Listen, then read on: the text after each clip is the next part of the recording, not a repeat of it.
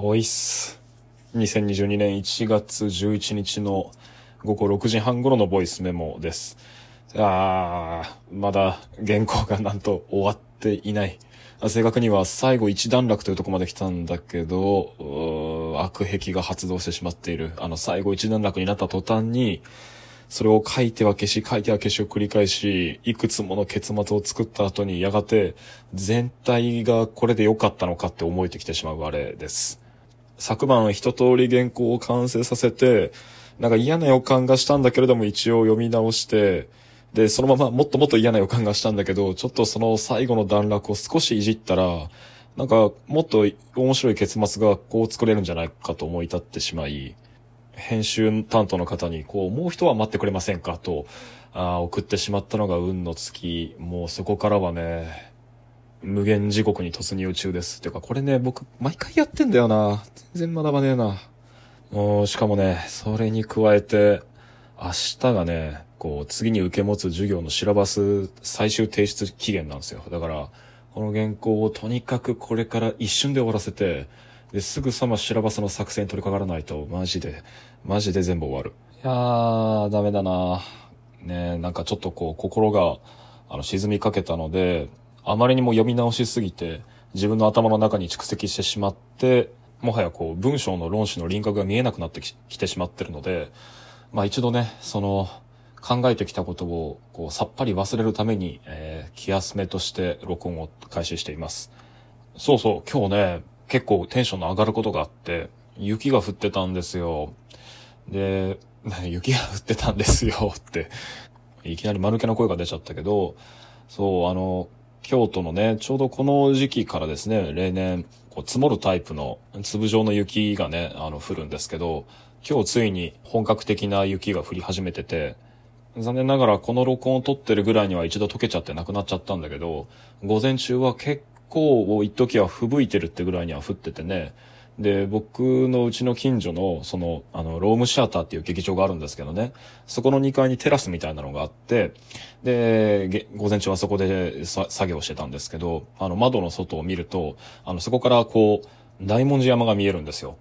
で、あの、ここ最近は雨が降ってたからちょっと湿度が上がってて、で、視界不良でその様子は見えてなかったんだけど、あの、雪が降ったことでその湿度が下がって透明度が上がり、で、しかもそれでいて、あの、雪が積もってるのが確認できるぐらいに、その大文字の周りに雪化粧かかってて、ですげえ綺麗でしたね。まあ、けれども、とはいえね、金閣寺の雪化粧はまあ、よく知られた通りだけれども、あれを除いて、京都の景観ってほとんどその、茶色っぽくて、あの、なんだろうな、灰色っぽいのがほとんどなんで、その雪が降ると、まあ、そこが僕が好きだっていうところなんだけど、どんよりちょっと曇り空になるじゃないですか。で、ちらちらこう白い斑点がそ、そこら辺を舞うことになっていて、つまりこう、建物と空で、屋内と屋外のカラーコントラストっていうのが完全に消えて、あの、鈍色とそれに対してこう白い部分的な光量っていうのをまぶしたような、まあそういったような色合いに、こう街全体で、そして屋内に至るまで、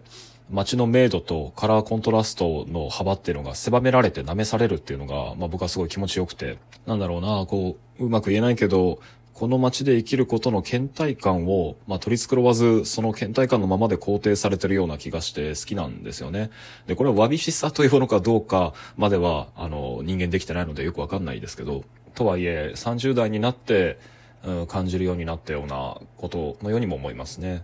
あ、そしてもう一個思い出した。あの、今晩はこれからね、こう、急遽の連絡でびっくりしたんですけど、その、友人のサウンドアーティストの大和田俊くんが、あの、夜7時過ぎぐらいに我が家に泊まり来るとのことで、いや、それまでにはさすがに、この録音のアップロードはともかく、原稿自体は一度もう書き切ってしまって、あの、未練を断ち切って送信するとこまではやっとかなきゃいけないですね。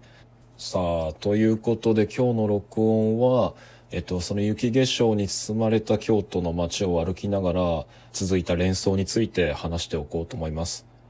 今日はもうさっきも述べたように、ある程度進んでいた原稿をね、わざわざ修正して書き換えて、で、真っ白にしたはいいけど、こっから先またどう書けばいいんだの繰り返しで、あの、一段落書くごとにね、うんうんってこう、のた打ち回りながら場所を変えて場所を変えて作業してたんですよ。で、まあ外が雪化粧に覆われてるっていうのもあってね、あの、この風景の京都を、あの、気ままに歩いて、で、次の作業場所を探すっていうだけでも何か刺激になるかなと思って、まあ歩いていたんですけど、歩いているうちにふと気づいたんですよね。まあ、毎度毎度こういうこと録音してる気がするけど、結構店閉まってるんですよ。潰れていってるわけですね。で、そんなことはもうね、100も承知だったけれども、改めてこう雪が降ってる中歩いてみると、それに加えてあることに気がついて、というのも僕は先ほど、あの雪が降ってる日っていうのは、空は灰色、雪は白、で、京都はもともと茶色と灰色だから、その鈍色の倦怠感みたいなものに街が包まれて、それが気が楽なんだと、まあちょっとなんかひねたような言い方したけれども、まあ要はカラーパターンがすごく狭まるんですよね。むしろこう、昼の時間のカラーコントラストっていうのが絞られたことで、あの、僕、僕が 安心を覚えるタイプの、あの、鈍色の、鈍、鈍色の、こう、暗い場所っていうのは、それイコールほとんどそれが閉まっている場所という目印になっていて、で、対して、あの、その、潰れた店の数々に代わって立ち上がった新規店舗のほとんどが、もちろん京都の景観保護条例みたいなものを遵守しつつも、まあ、しかし、すごいカラフルで、なんか暖色系の明かりを灯していることに気がついたんですよね。で、そういうものが思ったよりも数が増えてるなってことに。つまりこう、亡くなってしまっていたのは、こういう天気の日には店の中もそれに応じて暗くなっているような、そして決まって灯される照明は白色蛍光灯で、まあ、こう言ってよければ、いかがわしさのある雰囲気の古いお店ってのが軒並み消えてってるんですよね。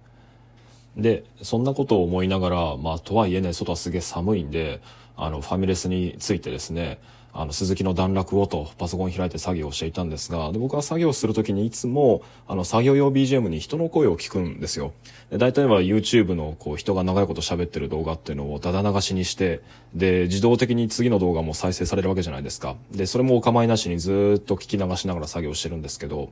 で、まあ集中してるときはほとんど頭に内容は入ってこないんだけれども、まあいつの間にかこう、岡田敏夫の動画になっていて、で、僕、その岡田敏夫の動画もひろゆきの動画も、一個でも再生するともう途端にこうおすすめ一覧がそればかりになっちゃうんで、まあ慌てて止めようと思ったんだけど、ね、今回の動画ばかりはちょっとこう聞き入っちゃいましたね。悔しいことに。うん。で、どんな動画だったかっていうと、その岡田敏夫は、コロナ禍に入ったこの世界情勢をいつも戦争の比喩で語るんですよ。この2年間ずっと彼はそうしていて。で、で、このいわゆるコロナ禍っていう状況が落ち着いた後に世の中どんなこう本当の変革が来るのかってことをなんかこう予言的に風呂敷広げて語るっていう、まあ、まあ、いつもの岡田敏夫っぽい内容なんですけど、ただその今回そのお題はホワイト革命っていうやつでしてね。で、まあその内容はもう名前の通りでめちゃくちゃシンプルで、まあそこで語られてるのはめっちゃ平たく言ってルッキズムの先鋭化っていう内容でしたね。で、めちゃくちゃ雑に、えっと、要約すると、まあ、あの、韓国ポップソングの流行と、で、その流行に対して、その、女性だけでなく、あの、中年、若年男性っていうのも、その参入、そのブームに参入するようになると、誰しもこう作られた美というものに対して、まあ規範的な反感みたいなものを覚えることがなくなると。で、これと合わせて、まあいわゆるコロナ禍的な、あの公衆衛生と個人の自由とを、こう天秤にかけるような、こうい、いかに個人単位に、えっと、清潔という権利っていうのを再分配できるかっていうのが、あの国家の責務だという倫理が、社会において当然のものとされるとですね、で、この両側面をこう一つにまとめると、それはこう、まあ清潔そうで、えー、綺麗な見た目のものこそが正しい中身を持っているという説得力の真偽と、なんか見た目の快不快っていうのをセットにし、しかもそれを差別としない、えっ、ー、と、新たな社会の前提が作られるのだっていう、まあそそういう話なんですよ。で、繰り返すけれども、それはまあ、ルッキズムの先鋭化みたいな内容にまとめられるんじゃないかなと思うんだけど、で、僕はその、この岡田敏夫の、この、まあ、ある意味大味すぎるまとめとその主張みたいなものは、まあ、それはそれとして、で全く別に彼が話の中で繰り出したある言葉運びにめちゃくちゃ興味をそそられたんですよね。というのも、えー、彼はおそらくは自分の動画の視聴者層っていうのを、多分段階ジュニアぐらいに設定してて、多分以降30代から50代ぐらいの間が聞いているという前提で話していて、で10代、20代のカルチャー、についていけなくて不安なあなたたちへというポーズで喋ってるんですよ。だからこの動画はポーズとしてはおじさんたちに向けた説得なんですよね。ただ、その中で岡田敏夫が発してた、こう何度か繰り返したフレーズっていうのが、もう汚くて暗いものに真実が宿るっていう時代じゃないんですよっていうことな、ことを繰り返してて、僕はこの岡田敏夫が何度も繰り返した、あの、汚くて暗くて気持ち悪くて煙たがられる存在にこそ真実が宿るのだっていう前提は、もうないんですよっていう、この言葉を彼が思う以上の皮肉として受け取りたいと思うんですよね。つまりこう汚い店ほど実はうまいものが出されてる飲食店だだとか不愉快な喋り方をしているおじさんの言葉にこそ真実が隠れているだったりだとか、まあ、いわばこの闇に真実が宿るといったこうルッキズムあるいは啓蒙主義の二次創作みたいな立場をこそ見直さなきゃいけないのかもしれない。この構造をちゃんと自覚しない限りは、